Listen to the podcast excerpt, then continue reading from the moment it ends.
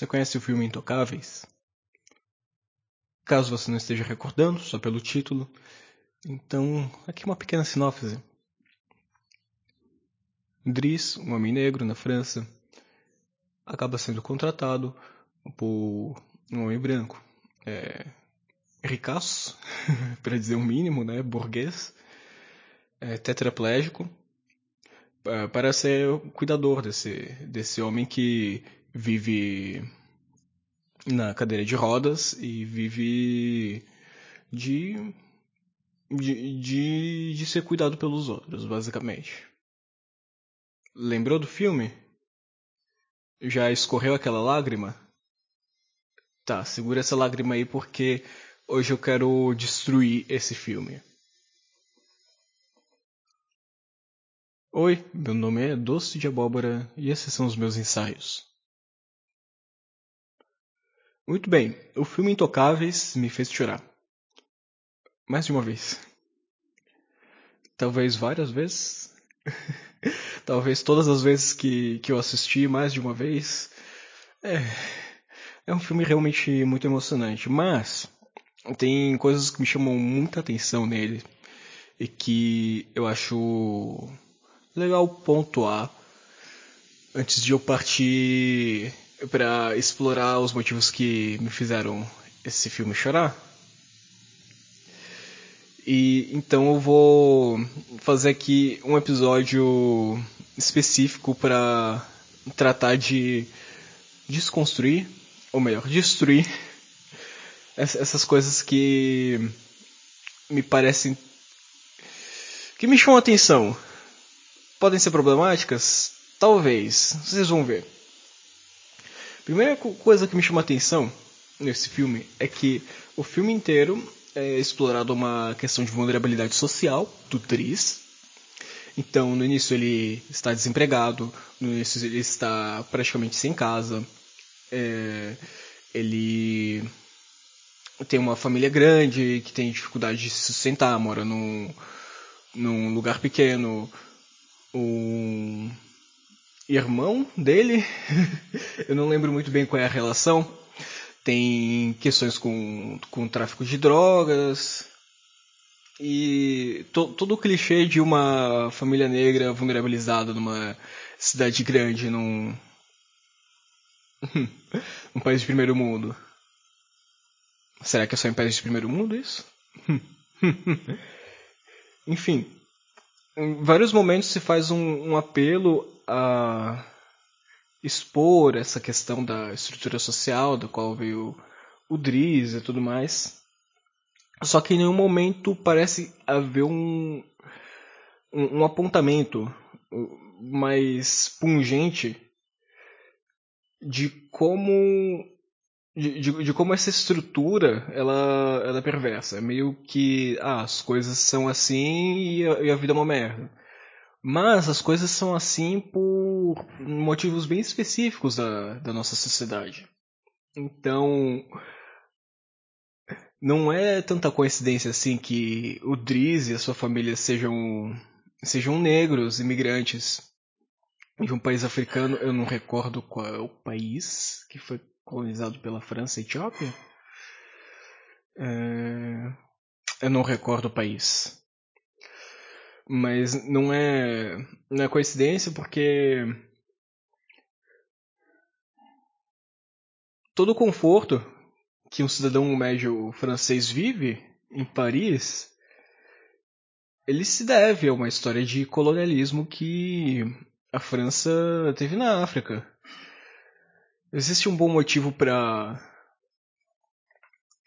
é, as pessoas de, de países africanos estarem migrando para a Europa, existem vários bons motivos, né? A qualidade de vida da, da Europa ela é, ela é superior, a, a, a, a vida não é tão agressiva, não é porque, sei lá, os povos na África são maus, porque a África é ruim, não, é porque existe uma história de europeus fazendo a farra na, na África e desestruturando uh, diversos e diversos povos pelo continente inteiro. Entende? Criando criando países com, com estrutura extremamente problemáticas e reforçando essas estruturas, fazendo com que esses problemas se perpetuem até hoje. Então, existem motivos para que uma família negra, em específico, seja a marginalizada. Não é, não é, meio que coincidência. E o filme ele não, não ataca essa estrutura, ele não. Ele não. não aponta esse fato. O que vai acabar influenciando na, nas coisas que eu vou dizer daqui a pouco. Enfim. Sabendo disso, a gente vê que a vida do Driss melhora por causa de uma sorte. Que, digamos assim, ele teve a audácia de ir lá e pedir o emprego. Pedir entre aspas, né? ele não pediu o emprego, ele só queria assinar. É, assinar o, o, o contrato do. O, o papel do, do desemprego ali para para receber um seguro-desemprego, pelo que eu bem entendi ele acaba sendo contratado meio que por sorte, assim. Então, não é como se tivesse mudado alguma coisa na estrutura social. Simplesmente mudou uma vida, sabe? E isso ao redor do, do filme continua, porque a vida da família dele não muda. Não, não se mostra, assim, muita coisa indo além. Existe a cena mais pro final do filme em que o, o Driz lida com, com, com, o traficante que contrata o, o, o irmão dele e meio que tira o irmão dele do tráfico, mas meio que é só isso. Não, não existiu nada fazendo com que nesse, nesse filme as vidas negras tivessem alguma importância, de fato. Enfim, pulando adiante, mais especificamente na relação do Driz e do Felipe, Felipe é o. Lembrando a vocês, é o. É o homem branco, tetraplégico, burguês, ricaço, essas coisas. Mais adiante nessa relação tem um momento que o Driz confronta ele com as cartas que que, que o Felipe trocava com, com, com a crush dele.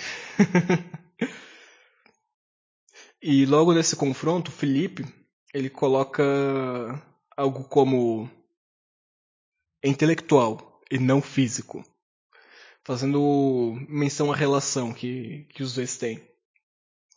E isso é especialmente marcante por meio, porque meio que aponta uma,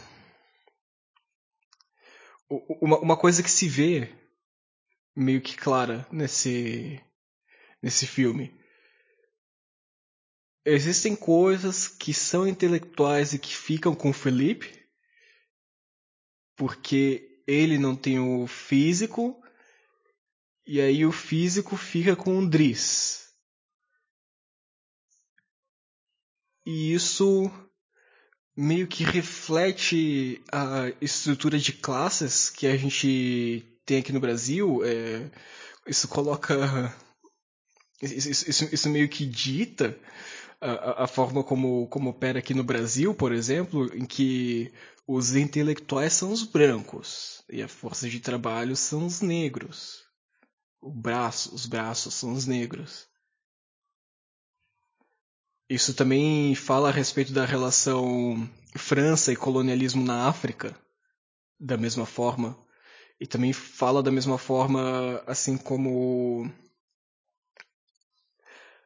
o intelectual é superior ao físico, né? Então esse jogo de oposição ele acaba sendo muito presente. É... ele se coloca em vários momentos do filme. Eu não sei se foi intencional, mas ele tá ali, sabe? Eu acho que o filme em si ele quer apontar para outra direção, mas esse jogo tá ali por causa da estrutura social e do contexto em que esse filme é produzido. E acaba só, só voltando, acaba sendo assim como tipo a mente, o amor platônico, as artes clássicas e a razão são superiores. Isso é uma coisa que vai, vai se reforçando aos poucos. E aí, tendo como inferior o corpo, o, o amor carnal, a dança de rua, a emoção, sabe? Não é como se as duas coisas pudessem estar equiparadas. E também não é como se se pudesse quebrar essa relação de classe em que o branco vai para ter as, as, relações com, com o corpo, com a força de trabalho e com com, com, a, com a coisa física, com a, com, a, com a fisicalidade da coisa, e o negro pode ir para o intelectual. Ex existem alguns pontos em que isso meio que, que se quebra, como por exemplo os momentos em que o Driss começa a, a, a mostrar os seus interesses pelas artes, né? Então ele faz uma ele faz uma pintura abstrata, ele tem uma relação com a arte de, de orquestra, né? Lá no final do, do filme, quando ele está procurando um outro emprego, a, a, moça que está contratando ele faz aquela pergunta, né? Você entende de arte? Justamente porque ele coloca lá, ah, isso aqui é um alexandrino, são 12 eu esqueci o nome. Sí sílabas poéticas? É isso o nome? Confirma aí, produção. Só que ao mesmo tempo, sim, ele tá entrando em contato com o intelecto, só que meio que não é um intelecto que foi formado por ele. É um intelecto que ele é importado dessa cultura branca.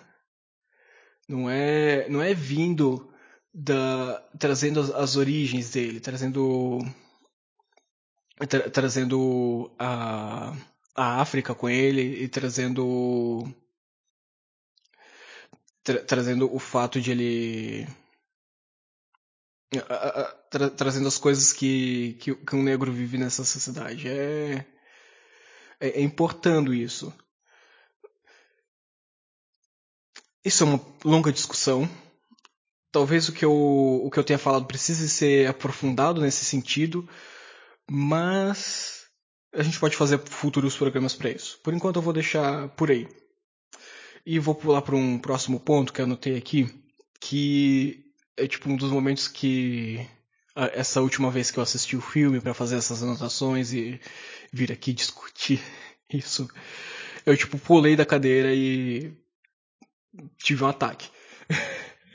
que é quando uma das, das empregadas do, do Felipe é, vê o, o Driz de terno e fala: Hum, você parece o Barack Obama. E o Driz fica todo alegre, né? A cena é como se fosse uma coisa uma, uma, coisa boa, assim, que ela, que ela tenha elogiado, elogiado, entre aspas, ele nesse sentido, mas. Ah! Não. Ai, meu Deus. Não. Essa cena simplesmente não. Não, não e não. Puta merda, mano. Tipo.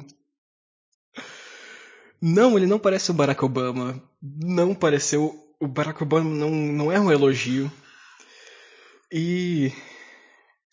Porra, só, só porque ele é, tipo, um preto e tá de terno, tem que se associar a um político importante, sabe?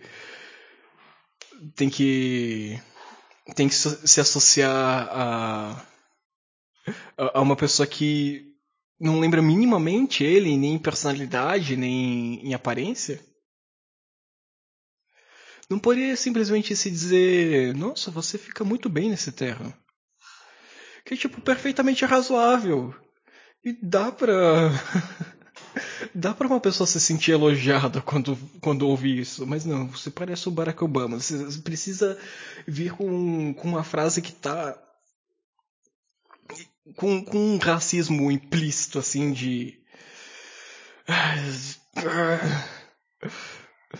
Tão grande, tão grande. E. Se. Nossa senhora. Eu fico puto. É isso aí. Essa, essa é a palavra. Eu vou tentar continuar aqui pra, pra poder. Pra, pra poder não, não ficar me debatendo nessa cena.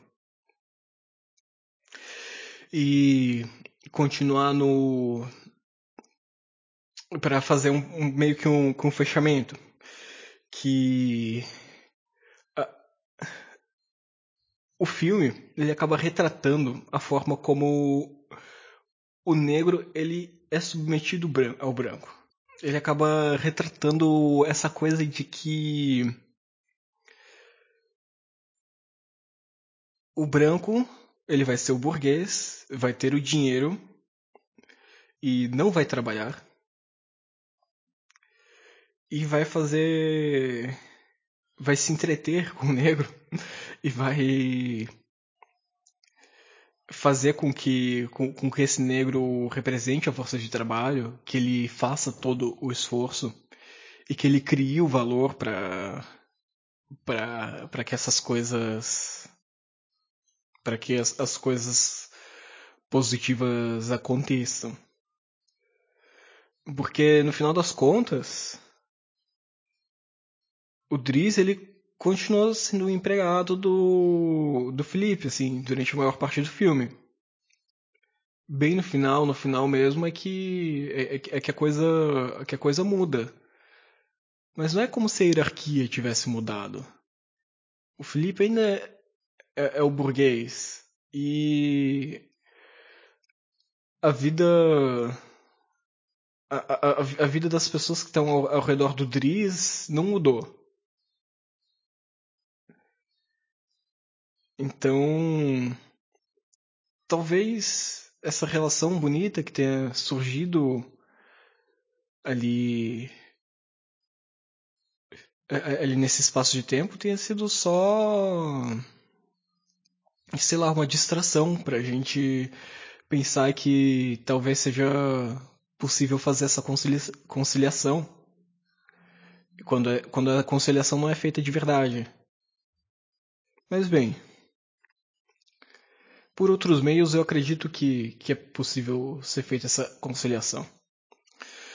Mas eu acredito que ela depende da, da expropriação da, das riquezas, das pessoas que concentram grande parte dessas riquezas. Mas enfim, isso é papo para outro momento. Eu gostaria de deixar aqui relacionado indicado o filme Corra, do diretor Jordan Peele, que esse filme sim, de fato, traz uma, uma reflexão crítica a respeito dessa, dessa questão. E depois de assistir o filme Corra, ver Intocáveis assim não vai não vai dar pra assistir da mesma forma porque a relação entre o corpo e a e a, e a vontade do de uma burguesia branca ela ela, ela, ela vai ficar vai, vai ficar intrincada em você. E também eu gostaria de indicar aqui para vocês o podcast lá do Black. Eu vou indicar o podcast como inteiro, não vou indicar um episódio específico, porque a, a galerinha lá é maravilhosa. E para poder vir pensar esse assunto e problematizar o filme Intocáveis, muitas das coisas eu devo a eles. Enfim, Entre em contato comigo. Eu tenho um e-mail que eu adoro usar e-mail. eh_leal@tuta.io E de escola, H de hospital, underline de underline, leal de leal. E você pode me achar em alguma rede social, talvez, como EH underline leal. E talvez, se você me mandar mensagem nas redes sociais, eu possa responder. É provável que não, mas vai que, né? Você pode acompanhar as baboseiras que eu posto nessas redes sociais, enfim. É, se você quiser contribuir com todo esse projeto aqui, se você quiser gravar um ensaio, se quiser é, falar mais sobre o filme Intocáveis, vamos deixar uma sessão aqui aberta para todo mundo falar sobre o filme Intocáveis. Ah, o microfone tá aberto, gente. Entre em contato comigo. E é isso aí.